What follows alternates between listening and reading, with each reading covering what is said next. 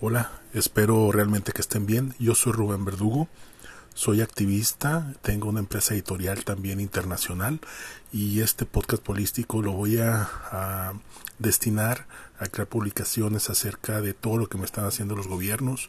Hablo de gobiernos porque es algo internacional, aquí estamos hablando de una fraternidad mundial. Entonces mi tema es algo eh, muy delicado que tengo desde hace años, diría yo décadas, desde que salí de trabajar del gobierno del estado, así que aquí vamos a ver todo, voy a dejar testimonio de cómo me están afectando, incluso en el sector salud me están afectando muchísimo y pues están creando alrededor de mí un tema de psicosis política. Entonces, cuando termine de comprobar todo lo que estoy haciendo, la psicosis se volverá general y pública. Aquí nos estamos viendo. Hasta pronto.